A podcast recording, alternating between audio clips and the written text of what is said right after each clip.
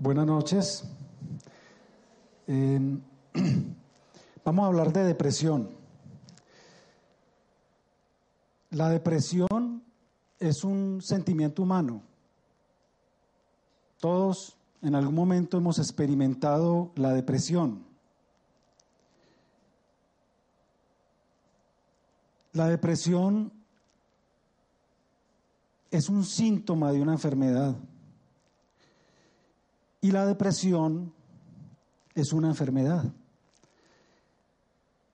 Yo creo que esa es una de las eh, confusiones que se generan y me parece supremamente importante, significativo que estén ustedes conmigo porque yo quisiera que termináramos este, este evento sabiendo de depresión. Eh, Freud decía que la vida era una, sucesión de duelos. Nosotros nos la pasamos en la vida luchando, pero renunciando a muchas cosas. Cuando nacemos, pues después empiezan a darnos seno y después nos toca renunciar al seno, ¿no? Y después nos toca renunciar a que nos carguen porque ya caminamos. Después nos toca renunciar a la niñez porque nos volvemos adolescentes. Después nos volvemos adultos y renunciamos incluso ya en la vejez a nuestro bienestar físico. Por lo tanto, la depresión está por todos lados. Sin embargo, tenemos que saber en qué momento la depresión se vuelve una enfermedad. Si a mí se me muere un ser querido, lloro y me pongo triste, y creo que es obvio. Yo no necesito tomar pastas porque estoy triste, porque se me murió un ser querido.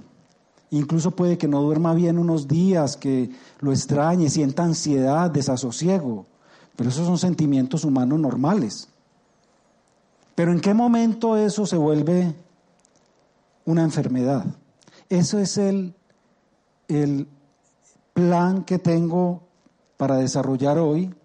Y voy a empezar pues hablando un poco eh, de los datos estadísticos, voy a pasar rápidamente y después definiremos claramente lo que es la depresión.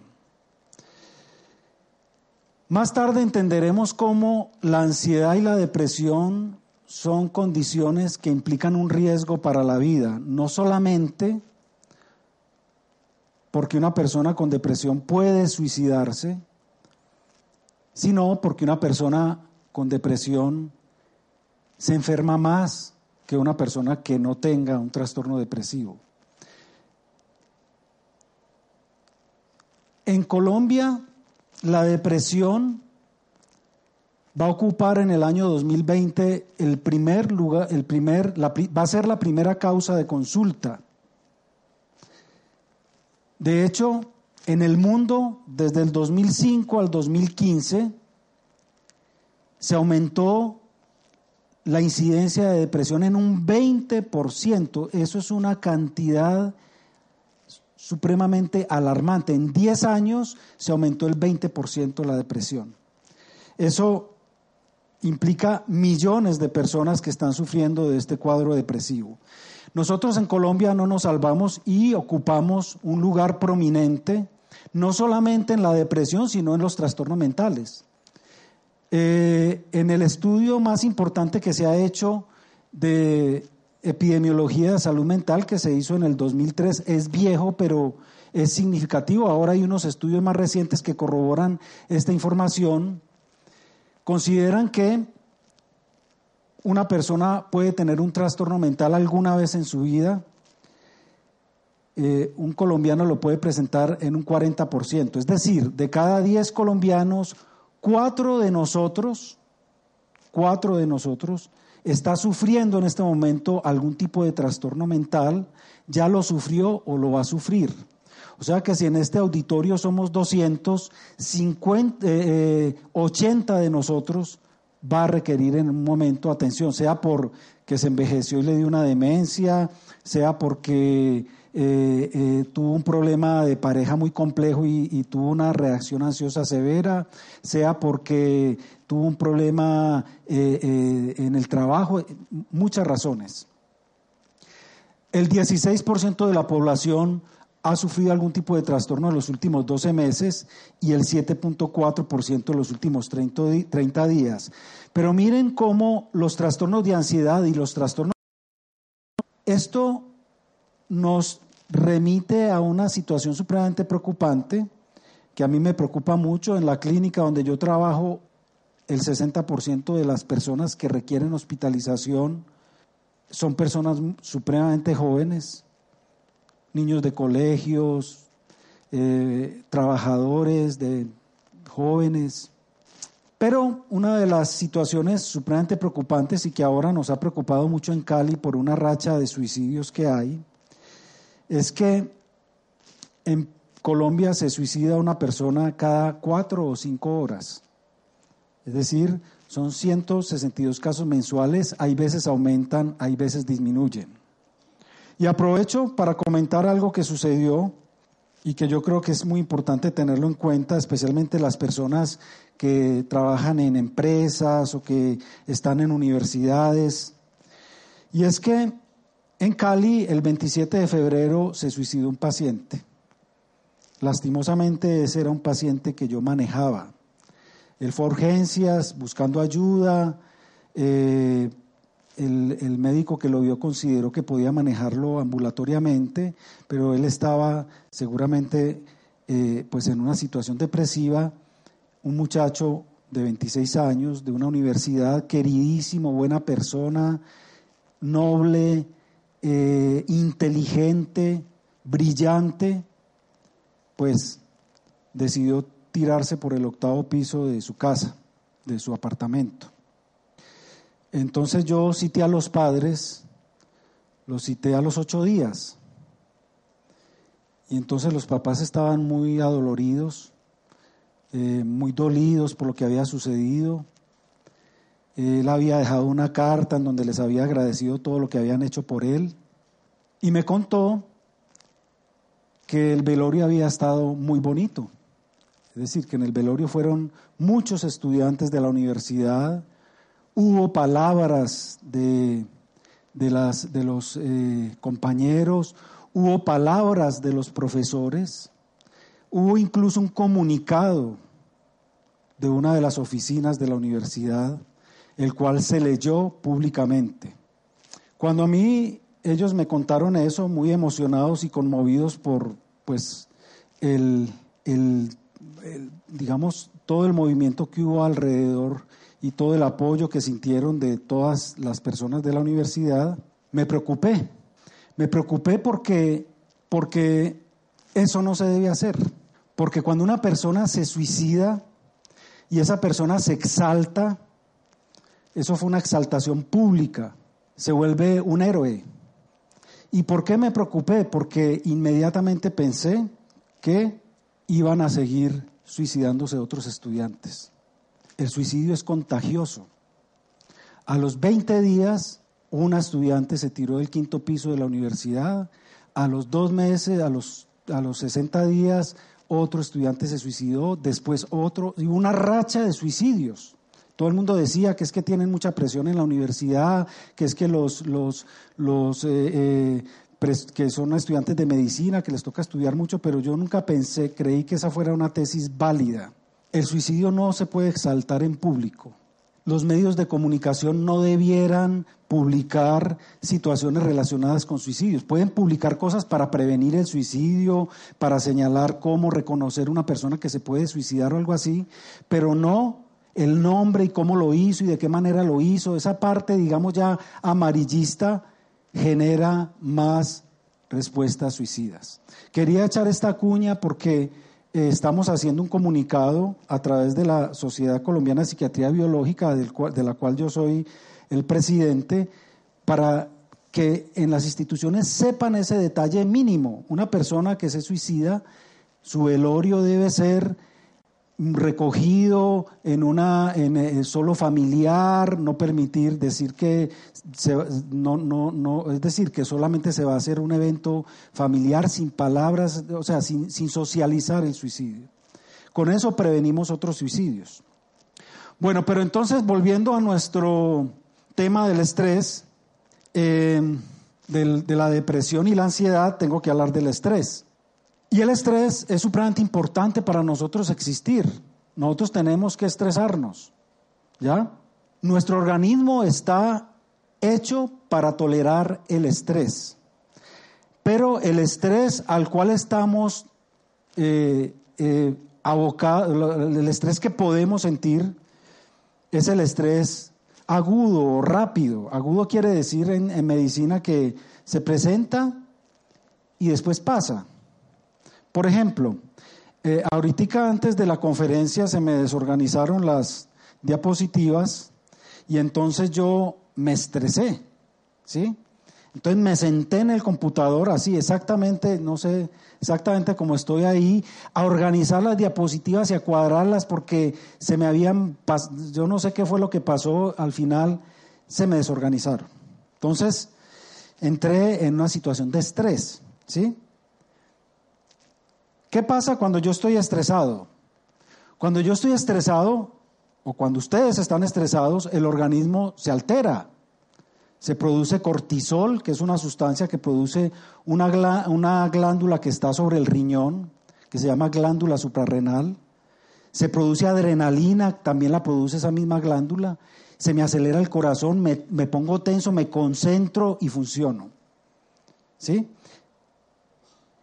¿Qué pasa cuando se libera el cortisol, ese cortisol en mi sangre? Pues se me incrementa el azúcar sanguíneo porque necesito energía para poder tolerar ese estrés, ¿sí?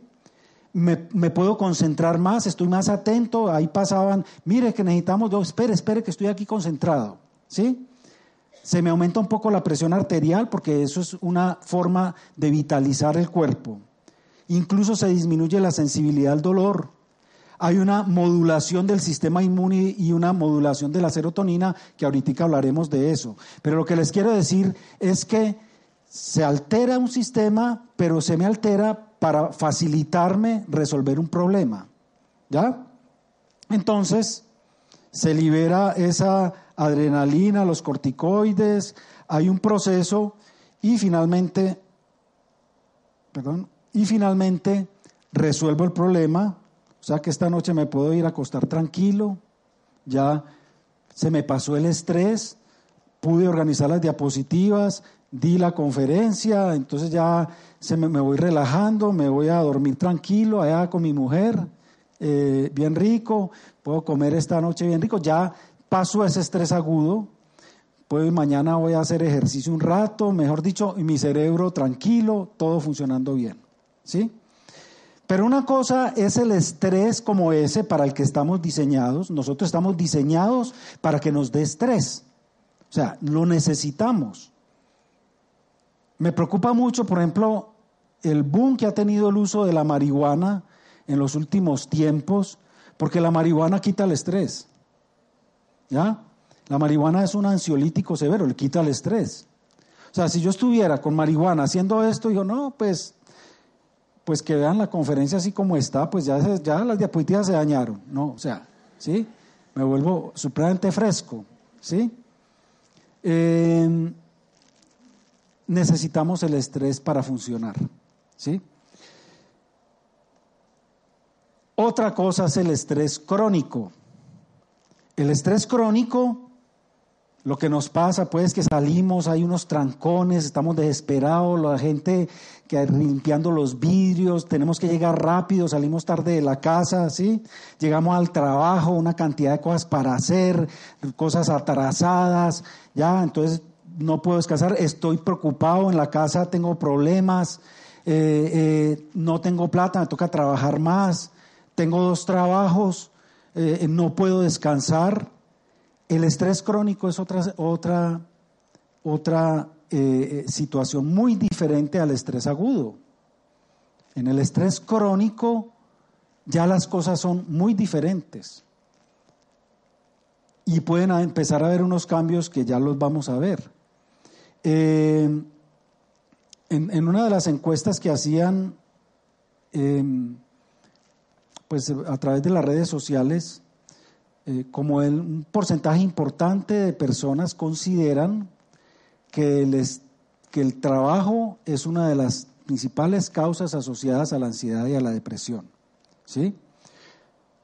Y resulta que es, verosímil, puede ser muy posible, porque el trabajo, nosotros le dedicamos al trabajo le dedicamos una gran cantidad de tiempo, eh, porque llegamos cansados del trabajo, pero bueno, uno puede llegar a su casa y descansar, pero hay personas que no pueden descansar, tienen que llegar a hacer otra cosa en la casa.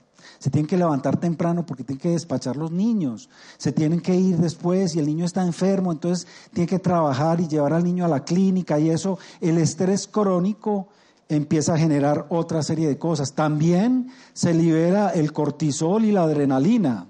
Se nos aumenta la presión arterial, la frecuencia cardíaca, se nos pero el problema aquí es que ese estrés continuo empieza a dañar nuestro cerebro.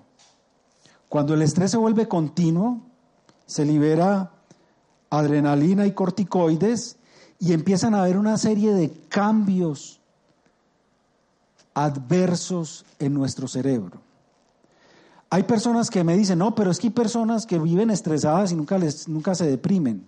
Es posible. Pero si usted tiene una tendencia familiar a la depresión, o si usted tuvo en la infancia problemas, violencia intrafamiliar, o algún tipo de abuso físico de cualquier tipo, ahí está el territorio perfecto para que cuando usted sea grande, el estrés se le vuelva una enfermedad. ¿Sí? ¿Y cómo se vuelve una enfermedad? Ahí es donde yo quiero que quede muy claro y es lo siguiente. Nosotros, pues nos enseñaron las cosas como partidas, ¿no? Por un lado el cerebro y por otro lado el sistema endocrino y por otro lado el sistema osteomuscular y por otro lado los pulmones y eso, pues los que hemos estudiado ciencias de la salud, pero realmente todo eso está profusamente integrado, somos holísticos, estamos completamente, eh, nuestro cerebro está, nuestro cuerpo está completamente integrado. O sea, lo que ocurre en nuestro cerebro se repercute en el cuerpo y lo que ocurre en nuestro cuerpo repercute en nuestro cerebro. ¿Sí? Son una unidad, una unidad. Por eso, una persona que está muy estresada empieza a tener síntomas físicos, cansancio, agotamiento muscular, empieza a tener dificultades, se le, se le, se le empieza a alterar su sistema digestivo, le da gastritis, empiezan a aparecer una serie de manifestaciones de este tipo. Resulta que si a mí se me sube el, el, el cortisol, mientras estoy haciendo la conferencia y después se me baja, no hay problema. Pero si permanece subido porque yo no descanso, porque estoy permanentemente estresado, ese cortisol empieza a lesionar células del cerebro. Empieza a lesionar las células del cerebro, especialmente de una estructura que se llama hipocampo. Ahí más o menos se puede ver en la imagen dónde está el hipocampo. Es una estructura supremamente importante que tiene que ver con nuestra memoria, nuestras emociones, con el aprendizaje. Y resulta que ese cortisol que permanece en la sangre, porque yo permanezco estresado, empieza a disminuir las neuronas del hipocampo. Y entonces yo ya se me olvida, se me quedan las llaves dentro del carro, se me quedó el trabajo que tenía que llevar en la casa y empiezo a tener un poco de olvidos rarísimos. Y después ya se me olvida la cita que tenía con, con, un compañero, con mi esposa, o sea, y, empiezan a haber problemas como de la memoria, pero que estresan más a la persona.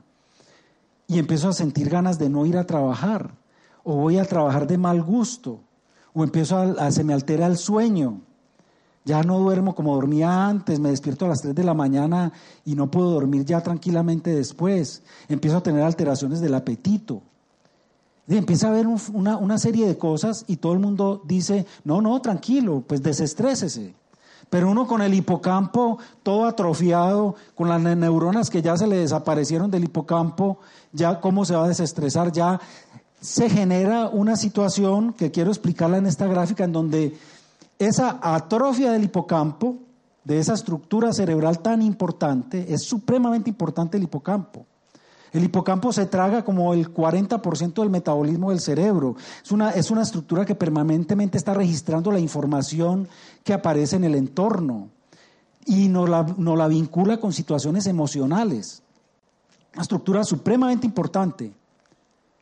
Resulta que cuando se daña el hipocampo, se altera todo un circuito que aquí está explicado y que yo pues no, no quiero como, eh, eh, eh, como, pero se altera un circuito en donde al final, en esa alteración de ese circuito, se produce una sustancia que aumenta más el cortisol. Es decir, el hipocampo se me daña y hay una alteración endocrina, o sea, de, los, de las hormonas, que hacen que el cortisol se aumente todavía más. Y si se aumenta todavía más, pues se me friegan más las células del hipocampo. O sea, se vuelve un biofeedback, un, una, un, feedback patológico, enfermizo. Cada vez hay más lesión del hipocampo porque el hipocampo no, no dañado no puede inhibir esta estructura que se llama el hipotálamo y empieza a liberar una hormona que hace que se aumente más el cortisol. Entonces, ya yo no me levanto a trabajar. Y mi mujer me dice, pero ¿qué le pasa? ¿Se volvió perezoso? ¿Qué fue? ¿Qué tal? Ya no tengo deseos de tener relaciones con mi esposa. Y entonces ah, es que tiene otra, que no sé qué, que, que metió, pues usted por qué ya no volvió a... ¿Ya? Y empieza a enredárseme la vida, ¿ya? Empieza, empieza una situación en donde ya no me siento capaz ni siquiera de trabajar y ni siquiera de desempeñar mis funciones de una manera adecuada. Ese cortisol que permanece alto por causa del estrés crónico me daña más el hipocampo. Aquí está el riñón, la glándula suprarrenal que les dije que está encima del riñón y viene acá y produce lesiones en el cerebro. Este es el hipocampo, estructura importantísima, y aquí es como se observa cómo se disminuyen las células del hipocampo. Personas pues que tienen estrés, bueno, no sé si este tendrá estrés crónico, pero se le atrofió todo el cerebro seguramente por el cortisol. Pero entonces, ¿qué pasa acá? El estrés que inicialmente era un estrés adaptativo que me permite a mí preparar la conferencia eh, en contra del tiempo y llegar aquí a la máxima función, o sea, esta, esta tarde estaba yo en este punto, si el estrés se me vuelve crónico, ya el estrés se me convierte en un precipicio. O sea, ya paso a una situación que no me permite concentrarme, que no me permite hacer las cosas, que ya no puedo resolver, que cualquier cosa que antes pensaba que era fácil de resolver ya se me vuelve un complique, eh, eh, contestar un mail laboral casi que no soy capaz y la persona empieza a sentirse completamente intimidada y siente que el mundo se le va volviendo grandísimo y empieza a entrar en lo que definimos como un cuadro depresivo. Esta es la misma imagen de ahora, pero mire lo que pasa. Este incremento del azúcar sanguíneo ya puede facilitar el desarrollo de un cuadro diabético. Eh, pero que esta es la anterior, perdón. Disminución de la memoria y la atención, aumento de la presión arterial, aumento de la sensibilidad al dolor. Inicialmente había una disminución de la sensibilidad al dolor cuando es adaptativo. Cuando es desadaptativo hay un aumento de la sensibilidad al dolor. Modulación de la serotonina. Ahorita hablaremos de la serotonina que es importantísima. Eh, eh, eh, inhibición del sistema inmune. O sea, ya empiezo, a enfermarme. ¿Sí?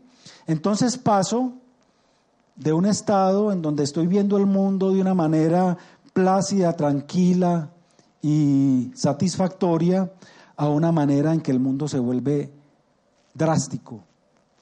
La persona que tiene manifestaciones depresivas es como si les pusieran unas gafas para ver solamente lo triste de la vida. ¿Sí? La persona que ya está en un estado depresivo está sin posibilidad de reaccionar. Y lo peor es que empiezan a aparecer ideas de morirse, ya no vale la pena vivir. ¿Para qué? Yo no soy capaz con el mundo. Y muchas personas van, doctor, yo vengo acá porque estoy pensando en que me voy a suicidar. Muchas personas van y dicen, yo nunca había pensado en eso, pero estoy pensando en que me voy a suicidar. O el Señor, que es bien católico, un caso mío, pues, de mi trabajo, que hizo un intento de suicidio, él después dice, pero yo cómo hice un intento de suicidio, doctor? ¿Ya? ¿Yo cómo hice eso? ¿Por qué? Si yo soy católico y yo creo en Dios profundamente, pero estaba en un estado depresivo y nadie le reconoció su estado depresivo. Pero hay más cosas. Ese estrés continuo que intoxica el cerebro confluye en un déficit en la inmunidad celular. O sea, la persona que está deprimida tiene mayor posibilidad de sufrir de cáncer y enfermedades infecciosas crónicas como enfermedades por hongos, por virus o por micobacterias. Tengo un estudio que fue publicado hace muchos años, porque este lo hizo el doctor Bransky, que fue un profesor muy destacado de la Universidad Javeriana. Este estudio lo hizo en el 78 él era un psicoanalista y él se fue para el Instituto Cancerológico y él decía, mire, yo voy a evaluar el estado mental de estas, de estas mujeres, todas que, mujeres que tenían masas en los senos, que se, las iban a estudiar, todavía no les habían hecho el estudio de patología. Él dijo, déjenme, yo las estudio. El doctor Bransky se sentó y les hizo una evaluación y de acuerdo a su situación traumática, manejo del estrés, capacidad de resiliencia, de adaptación al entorno y eso, él se dio cuenta, decía, esta que tiene estas características va a salir positiva para cáncer. Esta que tiene estas características va a salir negativa para cáncer. Y tuvo una precisión del 87%. O sea, él logró por el estado mental de las mujeres, definir cuál posiblemente iba a derivar hacia una lesión cancerosa y cuál iba a derivar hacia una lesión benigna. ¿Ya? Porque cuando una persona vive estresada y vive deprimida, su sistema inmunológico está alterado y tiene más posibilidad de enfermarse. De hecho, este es un estudio supremamente interesante. Yo sé que no lo alcanzan a leer, pero se los voy a contar y es que han hecho seguimiento de personas que tienen diabetes mellitus. Todos saben lo que es la diabetes. Aumento de azúcar en la sangre con una cantidad de consecuencias eh, patológicas. Cuando una persona no se cuida de la diabetes, se muere más rápido y se le complica la vida más rápido. Las personas que tienen colesterol alto, dislipidemia, que no se cuidan, también se mueren más rápido y tienen una cantidad de complicaciones del corazón, de las arterias. Las personas que tienen hipertensión arterial no tratada se mueren más rápido por enfermedades, eh, eh, accidentes cerebrovascular, lo que llaman los derrames cerebrales y todo esto. Las personas que tienen depresión y ansiedad se mueren más rápido y se, y se complican más y tienen más prevalencia de accidentes cerebrovasculares y tienen más, más prevalencia de otras enfermedades. ¿Sí? Entonces, tenemos que prestarle atención y tenemos que hablar de la depresión. Esta es una, la primera estudio de resonancia magnética, que es un estudio que puede ver, medir el volumen de las estructuras cerebrales y en este caso midieron el volumen del hipocampo. Las personas que tenían depresión tenían el hipocampo más pequeño, la compara son 34 pacientes con depresión que compararon con 34 sujetos sin depresión. Y se encuentra una hallazgo significativo especialmente del tamaño del hipocampo izquierdo. Se disminuye el hipocampo. Y otros hallazgos supremamente importantes y significativos. Es el estudio del cerebro de los pacientes o de las personas que se suicidan. ¿Sí? Cuando estudian el cerebro de las personas que se suicidan se han encontrado múltiples hallazgos en donde se concluye que esa persona que se suicidó tenía una alteración neurobiológica. ¿Sí? Por ejemplo, en este caso, simplemente uno de los hallazgos y era la, el receptor de serotonina. Sí, las personas suicidas tenían más receptores de serotonina, ahorita hablaremos de la serotonina, es un receptor, es, es, es una sustancia muy importante del cerebro y esa sustancia actúa sobre unos receptores. Pues las personas que se suicidaban tenían más receptores de serotonina que las personas eh, que murieron por otra causa y no por suicidio. ¿Ya? O sea que eso de que es que el suicidio es que le faltó carácter, es que el suicidio fue que usted no puso de su parte, o bueno, ya suicidado uno no puede decirle nada, pero, pero es, la, situación del, del, suicidio es un fenómeno orgánico que, que se refleja en esa conducta impulsiva. Entonces necesitamos también avanzar en ese sentido. Entonces, para explicar un poco lo que pasa en el cerebro, tengo que empezar con, este, con esta afirmación, bueno, con esta pregunta, y es si las neuronas se reproducen. ¿sí? ¿A ustedes les enseñaron que se reproducen o que no se reproducen?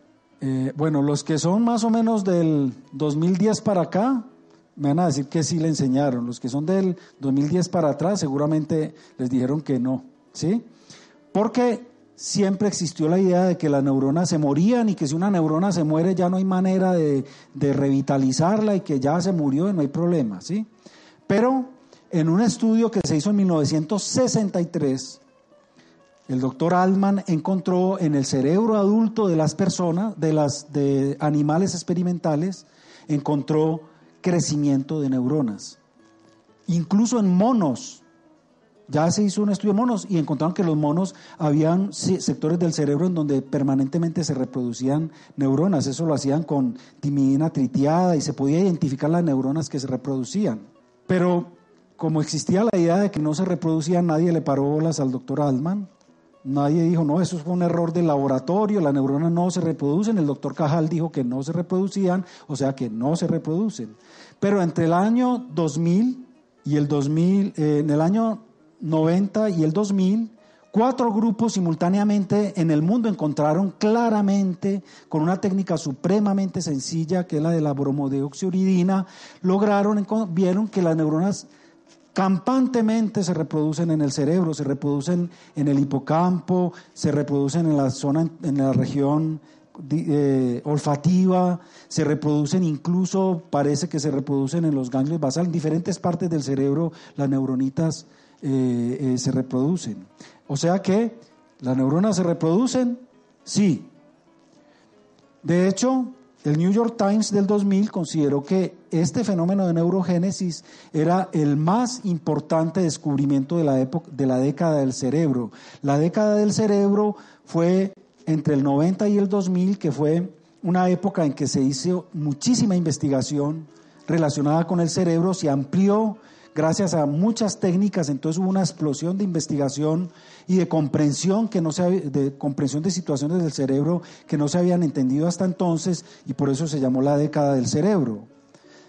Y el New York Times considera que la neurogénesis fue el descubrimiento más importante de esa época, aunque como les había dicho Alman en el 63 ya lo había dicho.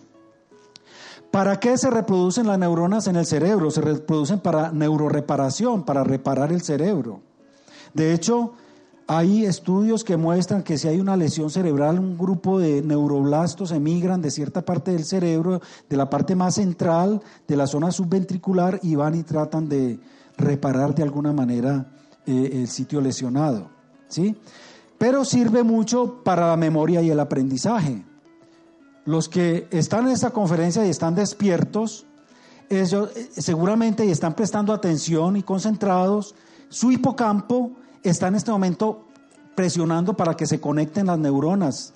Una espina dendrítica se forma en 30 segundos y se conectan y se conectan para que quede toda esta información almacenada y se estimula la generación también de neuronas en el hipocampo para usted poder irse con la información clara. ¿Ya? El hipocampo registra toda la información del día.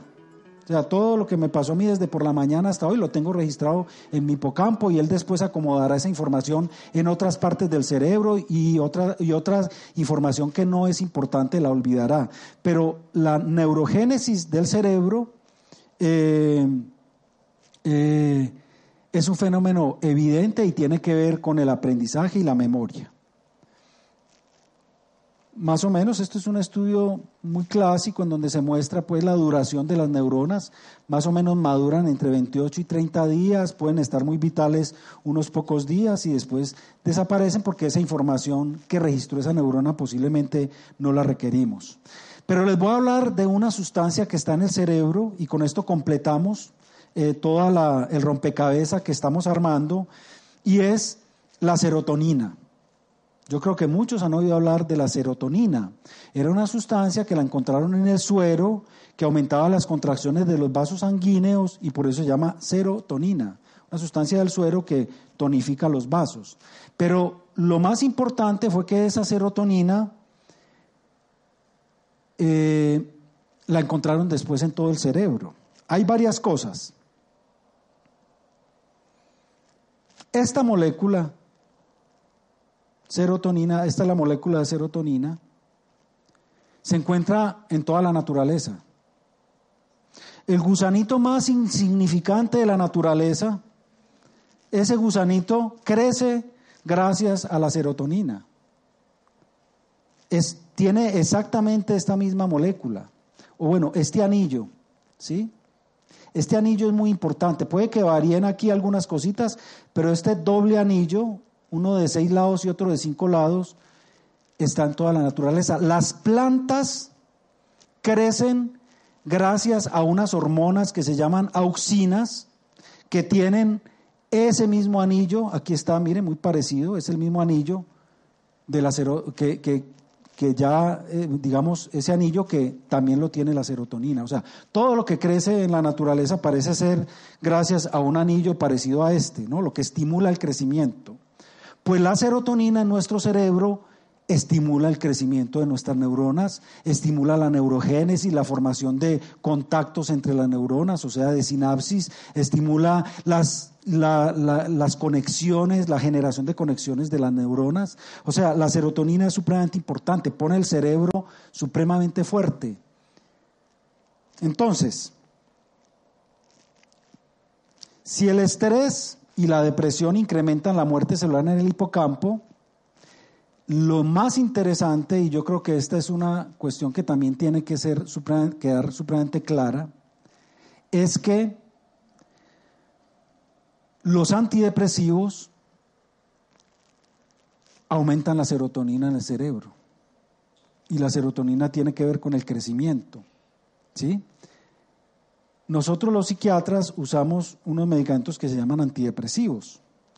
Y cuando uno le dice a un paciente, tómese un antidepresivo, el paciente ahí mismo, como así doctor, pero es que eso me va a volver adicto, yo me voy a volver enfermo con eso, además me va a enseñar eso el resto de la vida, y además esos, esos son químicos y ya, y entonces uno se siente, pues yo creo que si así fuera, yo me muero, voy para el infierno ahí mismo porque he intoxicado a cantidad de gente y lo he vuelto adicto un poco de gente.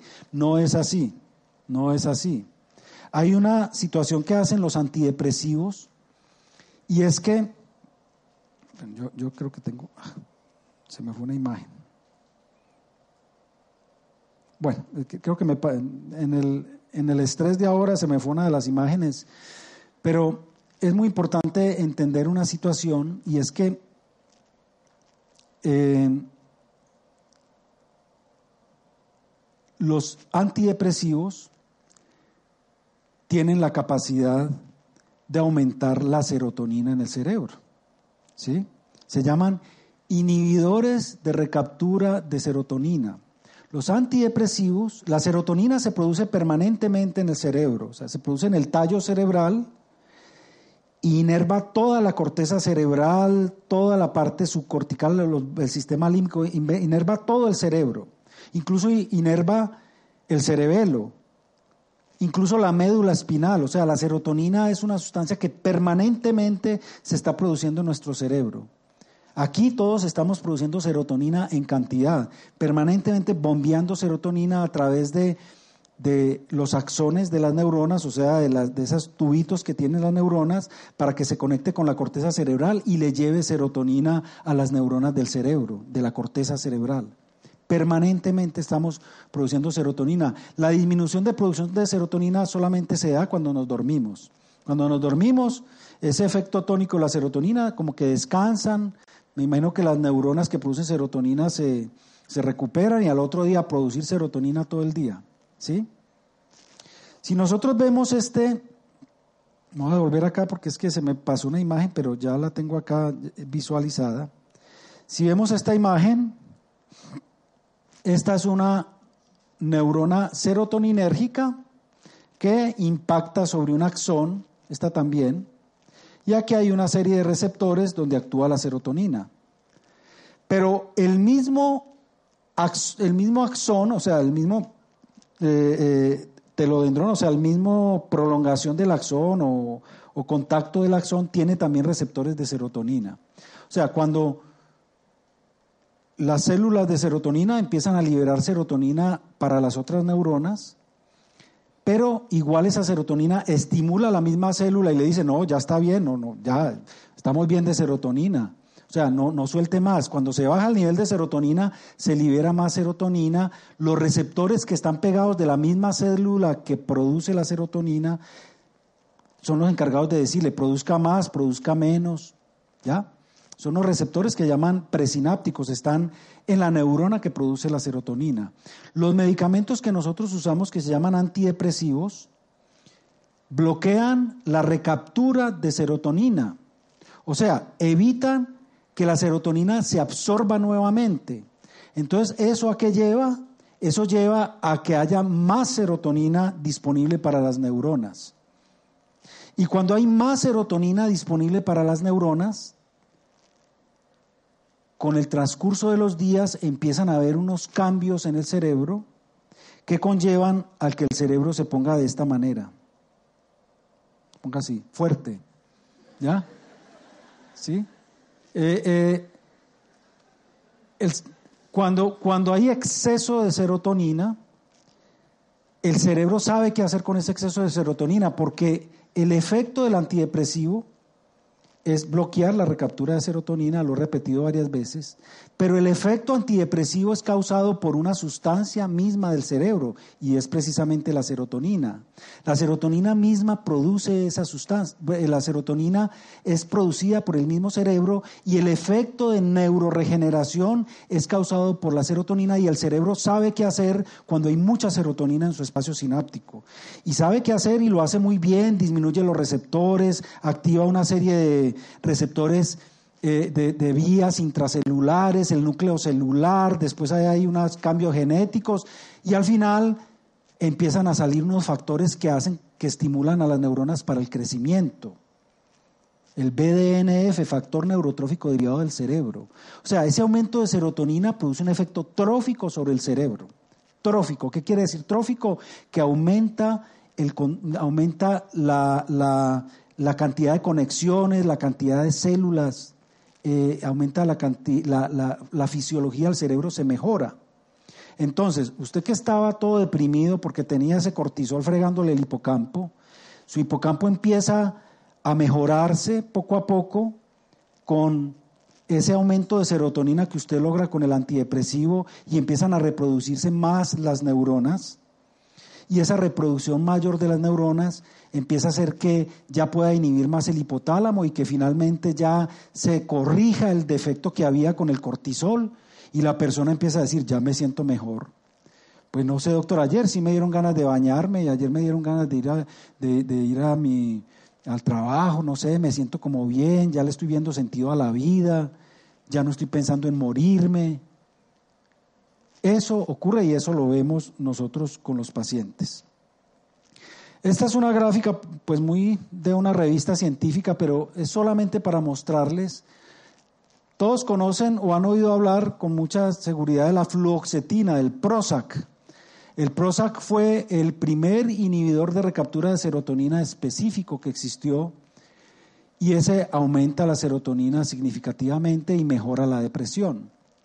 Pues en raticas deprimidas, eh, la fluoxetina mejora, se les cuando están deprimidas se les disminuyen las células del hipocampo, pero cuando ya toman el medicamento y se les da, se mejoran del hipocampo. Todos dirán, pero ¿cómo así? ¿Una rata deprimida? ¿Cómo es una rata deprimida? ¿No? ¿Ya? Pues resulta que hay modelos experimentales en donde uno puede hacer que una ratica se deprima, lastimosamente, es por el bien de la ciencia, ¿no? Pero no hay nada más triste que ver una rata deprimida. O sea, es la ratica, hay varias técnicas, pero la técnica más usada es cuando a la ratica se le disminuye el espacio de movimiento. Las ratas de laboratorio están como en unas cajitas y ellas ah, viven ahí y no crean, no viven aburridas, viven bien, se relacionan con las otras ratas, todos los días, tres veces al día se limpian bien, se acicalan todo el, todo el cuerpito hasta la colita, por eso ustedes las ven blanquitas, son muy blanquitas. Las, las raticas de laboratorio no es que todos los días las bañen para que estén blanquitas, no. O sea, ellas mismas se encargan de bañarse y se, se comen, juegan, interactúan y si hay la oportunidad, pues hacen sexo, tienen relaciones sexuales y nacen más raticas. Todo eso ocurre, ¿sí? No crean que es una vida muy limitada, es una, una vida social incluso compleja. Pero la ratica que está metida en ese espacio empieza a estresarse, empieza la, la, la que se le reduce el espacio de movimiento, empieza a estresarse y empieza a producir corticosterona, que es el cortisol de la rata, y empieza a producir adrenalina, y empieza a estresarse, y de pronto la empieza a ver uno que ya no quiere casi moverse, que ya no se volvió a acicalar, entonces uno la empieza a ver sucia, ya no quiere comer, pierde peso, la de uno triste, no se relaciona con las otras, le pueden poner ahí al super ratón, no tiene ningún deseo sexual. O sea, la ratica realmente asume mm, biológicamente, eh, a mí me sorprende eso porque uno ve esa depresión en los seres humanos. O sea, no, pues hay, hay pacientes que llegan a mi consultorio y me dicen, doctor, yo me siento muy mal. Yo le, le quiero comentar que, que llevo cuatro días sin bañarme, doctor. No me provoca bañarme. Y yo digo, yo me acuerdo de la ratica que no se baña, que no se acicala. Y yo digo, cosa tan parecida. O sea, las raticas, de los primeros síntomas que empiezan a tener es que no vuelven a acicalarse. Y entonces la, la, la, paciente que va dice, yo no me volví a bañar, no me dan ganas de bañarme, doctor. He perdido el apetito, he perdido peso, no duermo, a la ratica también se le altera el ciclo sueño-vigilia, ya la ratica también se desvela, me siento, eh, eh, me siento muy mal y la persona ya piensa pues todo lo que piensa cuando están deprimidos, ¿sí? Eso es un fenómeno biológico importante y ese es el que tenemos que reconocer. Ese no es el que la persona es caprichosa y no quiso hacer las cosas porque le dio la gana, no, esa persona puede estar deprimida y usted tiene que saber cómo reconocer esa depresión. Eh, entonces aquí vemos cómo a los 14 días de tratamiento de esa ratica que tenía el hipocampo atrofiado, se recupera el hipocampo y las neuronas crecen ahí, vuelve otra vez la ratica a estar contenta, vuelve a acicalarse, a jugar con las otras y a hacer su, su vida social. Otra cosa interesante aquí, que pues que nosotros los psiquiatras fuimos muy satanizados por, por la cuestión de, del uso de la terapia electroconvulsiva, los choques eléctricos que lo muestran en las películas como una cosa terrorífica, y que usted le está quemando las neuronas a la persona, pues resulta que los choques eléctricos aumentan la neurogénesis. Hay muchas cosas que aumentan la neurogénesis. Los choques eléctricos es lo que más aumenta la neurogénesis, incluso la aumenta más que los mismos antidepresivos. Pero, por ejemplo, tener una vida sexual saludable aumenta la neurogénesis, para que sepan. ¿Sí? Hacer ejercicio aumenta la neurogénesis. Tener una vida intelectual activa aumenta la neurogénesis. O sea, tenemos que saber que hay una serie de situaciones. Tomar licor disminuye la neurogénesis. ¿sí? Consumir cocaína disminuye la neurogénesis. ¿ya? O sea, nosotros estamos jugando ahí con el cerebro, pero lo, lo, que les quiero decir es que en la depresión hay un cambio estructural del cerebro y cuando yo uso medicamentos para tratar la depresión puedo corregir ese cambio estructural del cerebro. Bueno, vamos a avanzar. Ya para estos ya son eh, por ejemplo, hallazgos en humanos. Esta es una persona eh, que estuvo en tratamiento antidepresivo, pero no le sirvió el antidepresivo, no se mejoró. Y no se mejoró, el hipocampo continuó pequeño. Esta es, esta es la escala, se llama la escala de Harrison, que es una escala para medir la depresión. Estas personas no mejoraron casi con el antidepresivo y el hipocampo eh, permaneció pequeño.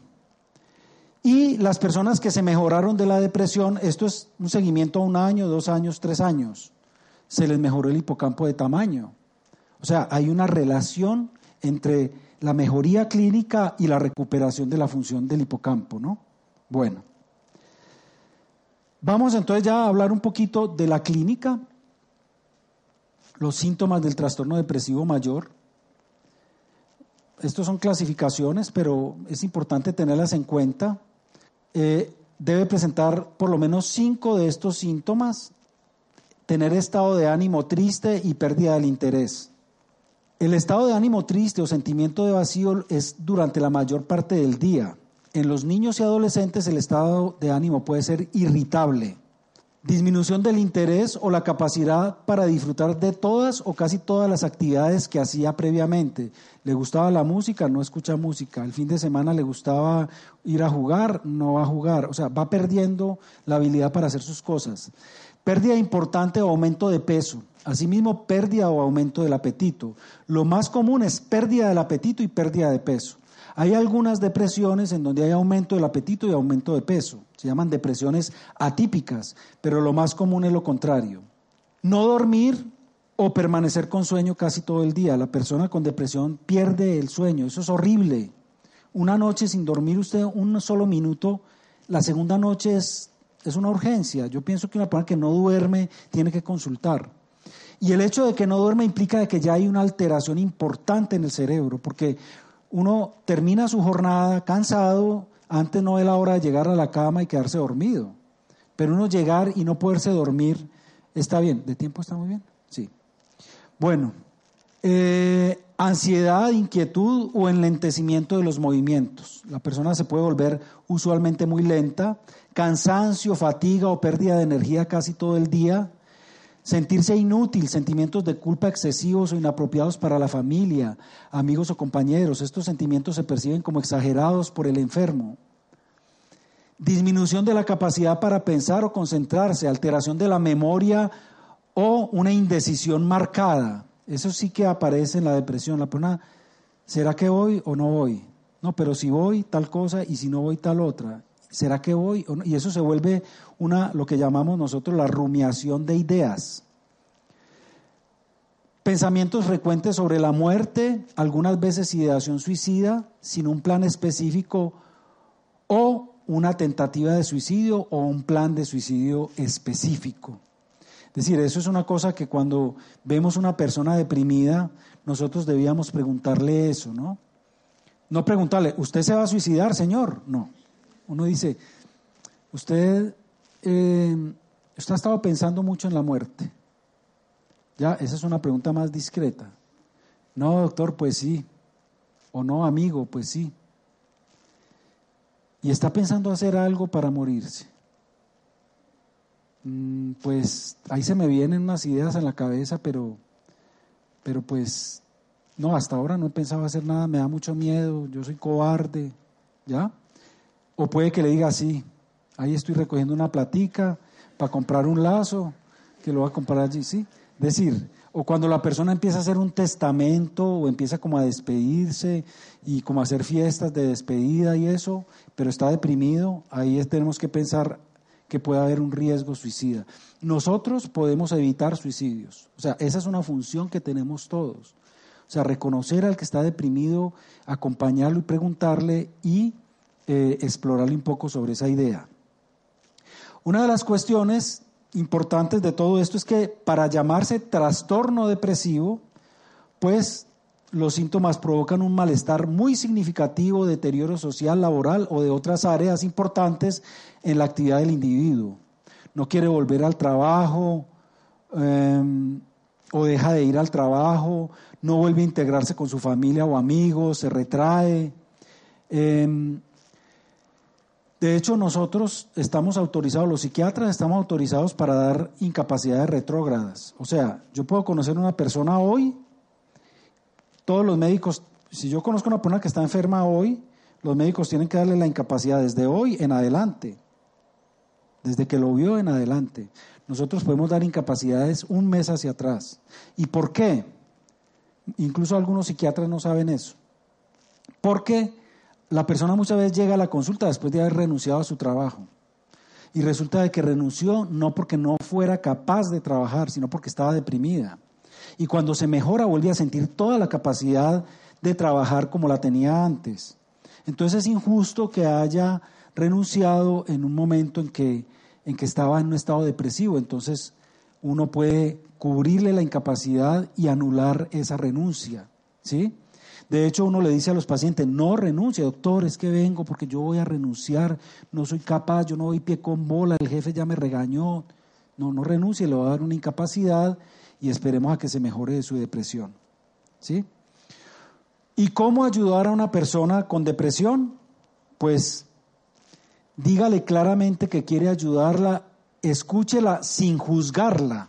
Es que ayer, por ejemplo, una paciente me decía, es que mi mamá me dice que yo que yo que, a mí no me falta nada, que yo tengo todo. Y que yo y entonces me siento más mal porque yo con todo y no hago nada. O sea, peor, doctor, ¿sí?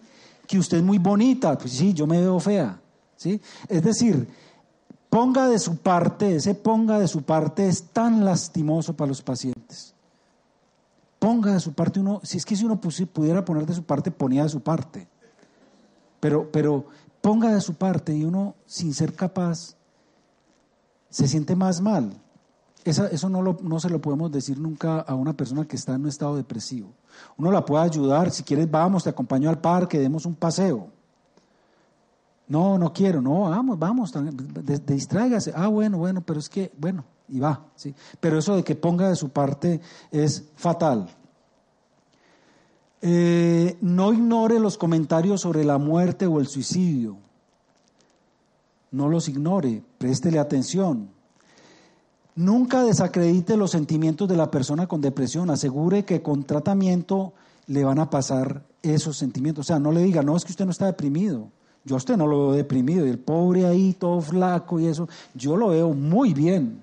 Pues, hay, que, hay que darle, eso se llama eh, validar los sentimientos. No, hombre, yo te veo, pues, ¿en qué te puedo ayudar? Si quiere, vamos. Si le prescriben medicación, muchas veces la persona depresiva, su función cognitiva, su memoria no funciona bien y no se acuerda cómo debe tomarse los medicamentos. Hay que ayudarle, decirle, mire, el doctor le mandó esto, yo te voy a dar el medicamento todos los días, él nos dijo que por la mañana y por la noche, tal cosa, que se los tome. Tenga paciencia. Normalmente, cuando una persona llega depresiva al consultorio, uno le dice, mire, usted se va a empezar a sentir bien con este tratamiento más o menos en unas tres semanas, empieza a sentirse bien. Le va a mandar algo para que esté más tranquilo, para que duerma bien. Mientras tanto, ¿por qué tenemos que esperar tres semanas por lo que aprendimos hoy? Hay que esperar a que se aumente la serotonina en el cerebro, eso ocurre rápidamente, pero mientras ocurren todos los cambios en el cerebro para que la serotonina empiece a que hacer que las neuronas se reproduzcan y se conecten y todo eso, ahí se nos van tres semanas. ¿Ya? Pero la persona usted la ve a los 10 días, a los 20 días y ya está mucho mejor, al mes está como si fuera antes, o sea, al mes con un buen tratamiento está, eh, eh, vuelve a ser como, como era antes. Ayúdele con las tareas cotidianas, eh, trate de ayudarle a que siga unas pautas de alimentación y de sueño, anímela a caminar con usted por lo menos unos 20 minutos diarios. Eh, aunque las distracciones y la compañía son necesarias, demasiada exigencia puede aumentar los sentimientos de fracaso. O sea, vamos, vamos a, visitar a la sobrina o al abuelo, pero si la persona no quiere es mejor no presionarla. Eh, y una de las cosas es que si la persona piensa en hacerse daño a sí misma o ya se ha autolesionado, autolesionado, no se puede dejar sola, nos toca guardar todas las cosas en la casa que, que puedan generar peligro, cuchillos, baigón, lazos, eh, armas, eh, pólvora, o sea, lo que tengamos allá tenemos que eh, esconder todas las cosas, porque la persona muchas veces ya empieza a considerarlo, ve lo que quiere hacer y lo hace impulsivamente, ¿no? Pero lo más importante es que cuando la persona tiene ideas suicidas o ya se, eh, ya se ha autolesionado, eh, hay que ir a un servicio de urgencias a que sea valorada por un médico psiquiatra.